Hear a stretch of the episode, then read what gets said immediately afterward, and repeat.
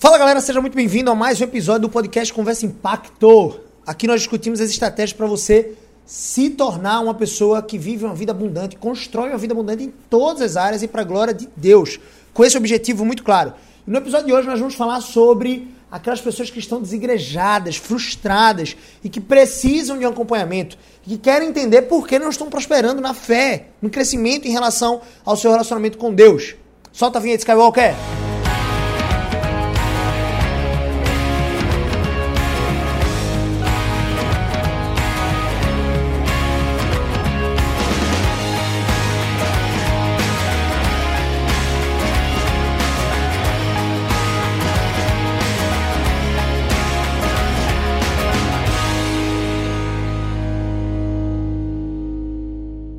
Esses dias eu fiz um post no meu Instagram que era mais ou menos assim. Era como se fosse um post do próprio Instagram. Era, abre aspas, o texto dizia assim: Ah, eu não preciso congregar em uma igreja, eu oro na minha casa, fecha aspas. E aí embaixo tinha assim: Satanás e outros sete demônios curtiram essa publicação.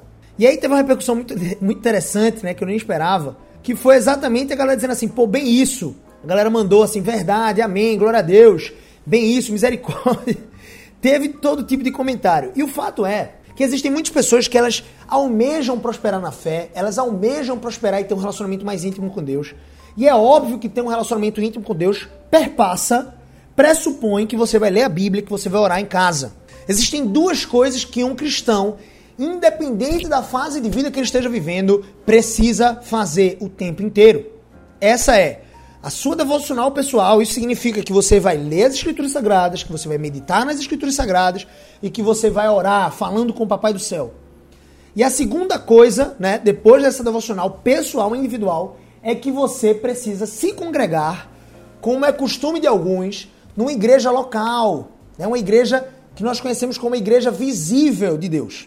Ora, Deus reservou, segundo a sua soberania e propósito eterno, um mistério exclusivo para a sua igreja. Essa igreja que muitas vezes você diz que só tem hipócritas, ou você já ouviu alguém dizendo isso, é a igreja de Cristo, é a noiva de Cristo. E quando você ofende essa igreja, você está, na verdade, ofendendo a noiva de Cristo, entenda. Eu não estou dizendo que Cristo salvou a instituição do ponto de vista é, denominacional. Catolicismo, espiritismo, é, presbiterianismo, é, batista. Não, não, não. Jesus Cristo, ele salvou a igreja, aqueles que creem em Cristo Jesus somente e que procuram viver uma vida de piedade e honra e glorifica é, é, e de glorificação a Deus. Essas pessoas que morreram para si mesmas e agora vivem não para si mesmas, mas para Deus, porque Ele morreu a nossa morte para que nós pudéssemos viver a sua vida. Essas pessoas que confiam na promessa daquele que é fiel para cumprir. Essas pessoas prosperam na fé, perseveram até o final. Então veja que coisa interessante. Esse grupo de pessoas, ele vai fazer parte, esse grupo de pessoas vai fazer parte de uma igreja local. Uma igreja que nós vemos uma placa, uma igreja visível, ou seja, um conjunto de pessoas. Deixando muito claro, né? A palavra de Deus nos diz que nós somos corpo de Cristo. Ele é a nossa cabeça e nós somos corpo de Cristo. Em outro trecho vai dizer que nós somos a noiva de Cristo e ele é o nosso noivo. Então a noiva de Cristo, ela se prepara, ela se é, ornamenta, né? Com, com vestidos e, e, e de ornamentos de purificação para a glória do noivo todos os domingos, quando ela se reúne enquanto igreja. Então, se você é um membro dessa igreja, desse corpo, você, se você crê em Cristo, você não pode deixar de fazer parte de uma igreja local. Você precisa se congregar numa igreja local. Você precisa buscar é, a, o pacto junto com outras pessoas que têm a mesma fé que você. Isso não significa que vocês vão concordar em todos os aspectos da fé, mas significa que vocês vão caminhar juntos. Isso não significa que você vai ser perfeito, você não significa que essas pessoas na igreja vão ser perfeitas, mas significa que na sua imperfeição e na imperfeição delas vocês vão buscar juntos a remissão dos pecados em Cristo, naquele que justificou a gente, né, nós, de nossos próprios pecados. Você não é perfeito e você nunca vai encontrar uma igreja perfeita. A igreja é um organismo vivo, composto de pessoas imperfeitas. Se você encontrar uma igreja perfeita, pelo amor de Deus, não entre. Porque você vai estragar essa igreja com a sua imperfeição. Então a jornada não é de buscar uma igreja perfeita. A jornada é de você observar marcas de uma igreja local que possam conduzir você na fé de forma saudável. Em você, como membro dessa igreja local, servir aos demais irmãos. Você foi posto ali naquela igreja local para servir aos irmãos. E eles foram postos ali para servir todos os irmãos, e isso inclui você também. Então nós somos a noiva. Um cristão verdadeiro não pode, não pode, em hipótese alguma, deixar de congregar. Ah, Gabriel, mas eu estou preso por conta do evangelho. Faz sentido. Mas mesmo assim ainda faz sentido a igreja ir visitar você, buscar você, né? levar a palavra, levar alento, estar com você. Só nessa hipótese mesmo é que você de repente pode deixar de congregar de alguma forma, porque você está preso, impedido. Mas mesmo assim a igreja precisa ir até você, porque você é membro do corpo. E quando o membro sofre, todo o corpo sofre. Quando a unha tem cravada, meu Deus, a cabeça dói. Quando o dente tá um pouquinho podre, com um canal, alguma coisa assim, imagina aí. Você sente uma dor descomunal, velho. Você sente dor de cabeça, infecção. Quando um membro sofre, o corpo inteiro padece. O ponto é, se nós somos o corpo de Cristo, nós somos a noiva de Cristo, nós somos igreja, nós precisamos então estar em conjunto. A igreja não é um prédio, deixando muito claro aqui. A igreja não é o local que você se reúne. A igreja são as pessoas. Por isso que eu disse que é um organismo vivo. Se você se reúne enquanto igreja na sua casa, vocês ali estarão como igreja. Agora é óbvio que faz sentido você buscar congregar numa igreja que tem essas seis marcas que eu vou mencionar para você agora. Seis marcas. Mas antes de dizer isso, eu quero dizer para aquelas pessoas que estão desigrejadas e que estão vendo a fé escoar pelo ralo. Logo depois que você sai da igreja, talvez revoltado com o pecado dos irmãos que mancharam você. Porque é o seguinte, você está na igreja e a igreja tem, né, enquanto pessoas, pecados é, diversos. E às vezes a liderança, que também é pecadora, vai pecar. Vamos cometer erros. Erros na condução, talvez, de um princípio ou outro. Vão cometer erros. A questão é que muitas vezes esse erro não respinga em você de forma direta. Então você continua na igreja. Agora, quando respingar em mim, aí eu saio da igreja. Ah, se isso acontecesse, o que aconteceu com o fulano de tal, se acontecesse comigo, eu já tinha saído da igreja. Não, não, não, deixa eu dizer uma coisa, meu amigão. A igreja tem os seus erros, mas cabe a você orar pela liderança da sua igreja. Cabe a você orar pela sua igreja e tentar talvez modificá-la para melhor e não ficar falando mal da igreja. Cuidado com a sua língua, né? Cuidado, esse pequeno órgão aí que governa o corpo inteiro. Aquele que controla a sua língua, que tem um domínio da sua língua, é perfeito varão, diz a palavra de Deus lá em Tiago. Então cuidado com as palavras que você profere principalmente para quem profere. Tem muitas pessoas que falam mal de pastor, mal de liderança, mal de igreja. E você vai falando e falando e falando, Deus vai te cobrar isso, porque você está contaminando outras pessoas que talvez, não tendo tanta maturidade, não vão conseguir conduzir isso a bom termo nas suas próprias cabeças, nas suas próprias mentes, pensamentos. E vão se escandalizar. Como é que pode, meu Deus, o pastor? E você está fofocando. Cuidado! E cuidado com aqueles que fofocam, ó, oh, meu irmão, para aqui, não fala comigo não. Sua postura deve ser essa, não fala comigo desse jeito. Para de falar mal da igreja, para de falar mal da tua liderança, velho. Eu preciso dizer para você, cuidado com o isolamento, cuidado com a frustração. Você não é perfeito, a sua igreja também não será. Igrejas são as pessoas, é um conjunto de pessoas pecadoras que foram redimidas pelo sangue de Jesus. Não é um lugar de gente sã, é um lugar de gente doente. Essas pessoas sãs se reúnem numa comunidade local, às vezes num prédio local na sua cidade, para adorar e servir ao único que é digno de receber louvor, honra e glória, Cristo Jesus. Geralmente de forma especial nos domingos, mas também tem encontros talvez na terça, encontros nas casas dos pequenos discipulados, pequenos grupos. Também tem as reuniões de estudo bíblico, enfim, velho. São muitos encontros e você deve se esforçar para fazer parte, amar a igreja. A palavra de Deus diz lá em João. Primeiro João vai dizer que aquele que não é capaz de amar o seu irmão a quem vê, não pode dizer que ama o Senhor a quem não vê. Está lá em 1 João. Inclusive, a primeira epístola de João, do apóstolo João, ele traz várias marcas de um cristão verdadeiro. E a gente vai listar aqui daqui a pouco, mas primeiro eu preciso trazer uma marca da igreja. Eu preciso te dizer, você que está desigrejado, comece a buscar novamente a comunhão com os irmãos. Eu já ouvi crente dizendo assim: ah, não, não quero saber mais de, de, de crente, não, vou para a igreja. Mas eu não quero saber de crente na minha casa, de amizade com um cristão. Entenda. Não tem como um cristão verdadeiro ter como melhor amigo uma pessoa que não é cristã. Uma pessoa que não pode te aconselhar segundo os princípios da palavra. Não tem como. Você pode ter amigos quantos forem do mundo. Pessoas que não creem em Cristo. Podem ser suas amigas, sim. Inclusive você foi posto na vida delas para salgar elas, para amar elas, para servir elas, para falar de Jesus para elas com a sua vida, com o seu testemunho, com a sua conduta e também com as suas palavras. Conspire para pregar o evangelho para elas. Mas, melhor amigo, um cristão não pode ter um melhor amigo que não seja é, um não cristão. Não tem como. Você é luz e a outra pessoa ainda está em trevas, até que ela se torne luz. Não tem como luz manter comunhão com as trevas. Então, se você encontrar uma igreja perfeita, por favor, não entre, você vai estragar tudo, você é imperfeito. Aí tem pessoas que falam assim, mas a igreja não faz nada, a igreja é você, meu amigo. A igreja é você, não fala assim, nós não estamos fazendo nada em respeito daquilo. Vamos mudar essa postura, a começar de mim. Percebe? A postura é diferente, é uma postura ativa. Aqui vai uma recomendação para você que está frustrado. Você precisa hoje buscar uma igreja a partir de hoje, essa semana. Pega a sua família, principalmente se você é chefe de família, se você é o sacerdote do lar, se você foi é, designado por Deus para pastorear o coração dos seus filhos esposa. E vocês estão indo para um. É, não estão congregando em igreja alguma. Ou vocês, por exemplo, acabaram de se mudar para outra cidade, estão procurando outra igreja, comece a procurar urgentemente e observe essas seis marcas. A igreja não vai ser perfeita, mas é interessante que ela tenha essas seis marcas. A primeira marca de uma igreja bíblica, uma igreja que busca a presença do Senhor e que busca viver uma vida piedosa diante do Senhor.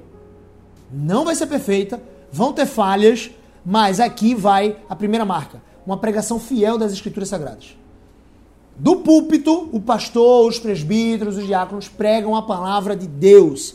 Não pregam as coisas segundo o seu próprio entendimento, segundo o seu próprio coração, segundo a sua própria imaginação. Não, não, não. Eles pregam a palavra de Deus de forma fiel. Pregação fiel é a primeira marca. A segunda marca, ordenanças e sacramentos. Na sua igreja, eles observam o que a palavra de Deus, de Deus diz a respeito da Santa Ceia a respeito do batismo. Eles batizam em nome do Pai, do Filho e do Espírito Santo. Isso acontece na sua igreja? Ah, não, Gabriel, na minha igreja só é batismo por aspersão. Ah, não, Gabriel, na, na, igreja que eu estou indo é só batismo por imersão. Eu não concordo muito. Não, não, não, meu amigo. É batismo, imersão, aspersão, como for. É batismo em nome do Pai do Espírito Santo, nome do Pai, do Filho e do Espírito Santo. Bênção de Deus. Ordenanças e sacramentos. Terceira marca, disciplina bíblica. Deus disciplina aos filhos que ama. Se você não tem na sua igreja uma marca fiel da liderança que disciplina os crentes em amor. Eu disse essa, esses dias para os meus, meus filhos, né, meus enteados, na verdade, junto com minha esposa aqui no culto doméstico, dizendo assim: quando a gente é criança, Deus coloca na nossa vida os pais para nos disciplinar. Às vezes é um castigo, às vezes é uma tapa, às vezes é, é a sandália, enfim, que vai ali nos disciplinar fisicamente.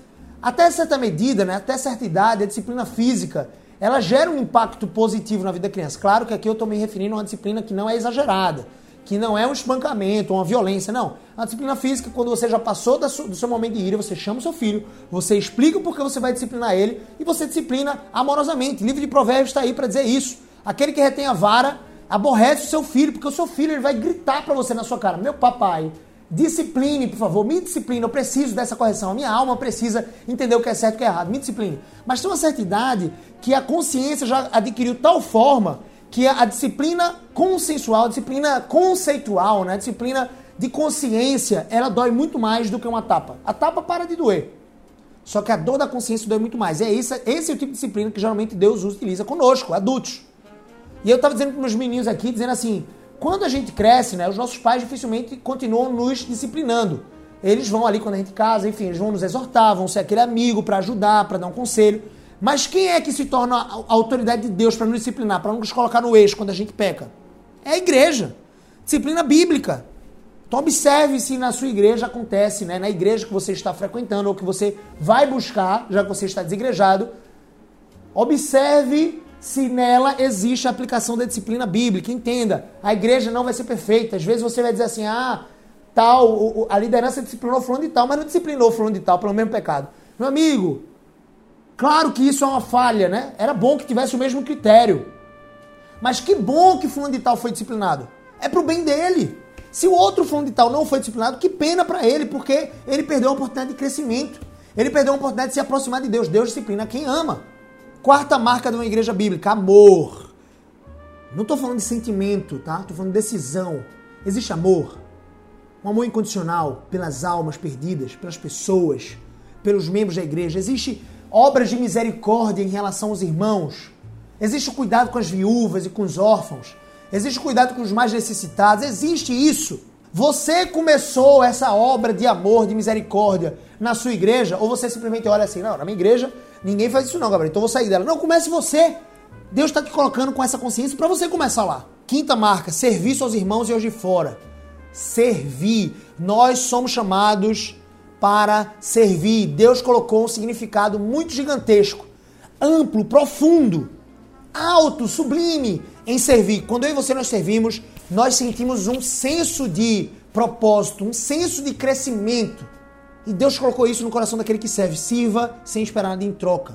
Sexta e última marca que eu gostaria de discutir e apresentar para vocês, que você deve observar na sua igreja, é o evangelismo e o discipulado. A grande comissão, Mateus 28, versículo 18 a 20. Ide, portanto, fazer discípulos de todas as nações, de todas as tribos, de todos, todos os povos, batizando-os com é, em nome do Pai, do Filho e do Espírito Santo. E não apenas preguem a todas as nações, não apenas batizem, mas ensine essas nações, ensine essas pessoas novas cristãs, novos crentes, convertidos, recém-convertidos, a guardarem, ou seja, praticarem todas as coisas que eu vos tenho ensinado, a palavra de Deus. E eis, a promessa maravilhosa de Cristo. E eis que estou convosco todos os dias até a consumação dos séculos, até a minha volta. Olha que maravilha! Meu irmão, minha irmã, mergulhe de cabeça, ame, sirva, participe do corpo de Cristo. Entenda uma coisa, sempre vai haver o joio e o trigo dentro da igreja. A igreja visível não é a igreja de Cristo. Nem todo mundo que está congregando na sua igreja é de fato igreja de Cristo vai ser salva quando Cristo Jesus voltar, infelizmente. A pregação começa com os de dentro. Infelizmente isso vai acontecer. Não cabe a você ficar apontando o dedo. Ah, falando de tal é joio. Não cabe. Esse juízo é do Senhor, o julgamento é dele. Agora, saiba, você sempre vai encontrar joio e trigo dentro da igreja. Sempre. Até o dia da consumação dos séculos, quando o Senhor vai separar o joio do trigo. As ovelhas das cabras.